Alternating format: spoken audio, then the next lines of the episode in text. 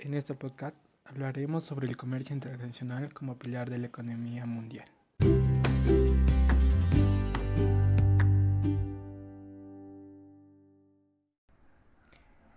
El tema de la semana es el negocio de la subcontratación internacional en el Acuerdo de Libre Comercio entre México y la Unión Europea.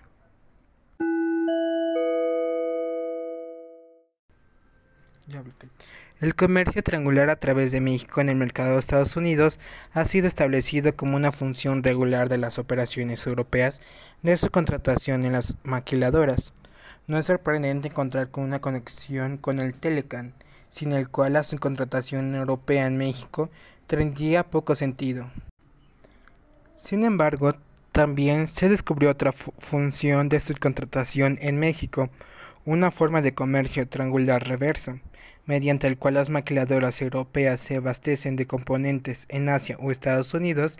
y éstas las envían a México y los venden en el mercado de Estados Unidos. Este nuevo desarrollo ha convertido a las maquiladoras en suplantadoras a la de Estados Unidos de productos de alta tecnología como partes de computadoras, así como otros productos más intensivos en mano de obra.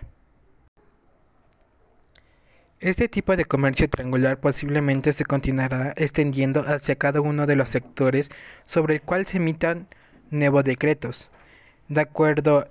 de acuerdo entre Estados Unidos y México, no es un obstáculo para el futuro desarrollo de esta forma de comercio triangular, porque sus reglas de origen permiten a sus bienes no originarios contribuir a la mitad del valor de algunos productos específicos que a pesar de la fuerte redacción de las reglas generales que prohíben el acceso de bienes terceros países ensamblados en México,